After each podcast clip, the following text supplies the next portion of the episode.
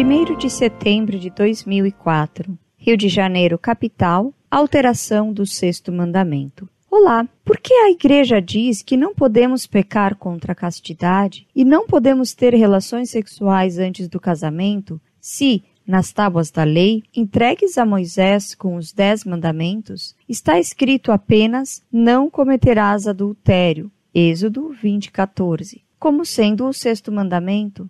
Por que houve a mudança do não cometerás adultério para não pecar contra a castidade? Procurei uma resposta no catecismo, mas este se limita a dizer que a tradição da Igreja entendeu o sexto mandamento como englobando o conjunto da sexualidade humana. Desde já, agradeço de coração a atenção dedicada.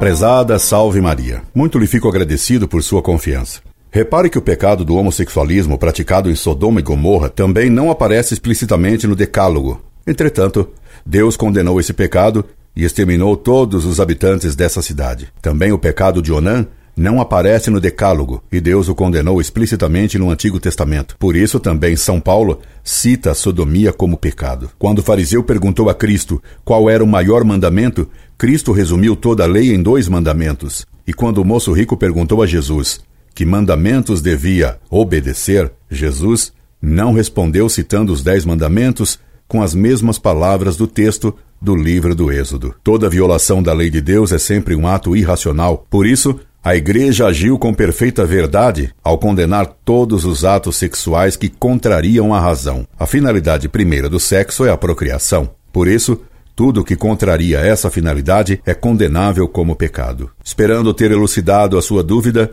me despeço amistosamente. Incorde Jesus Semper, Orlando Fedeli.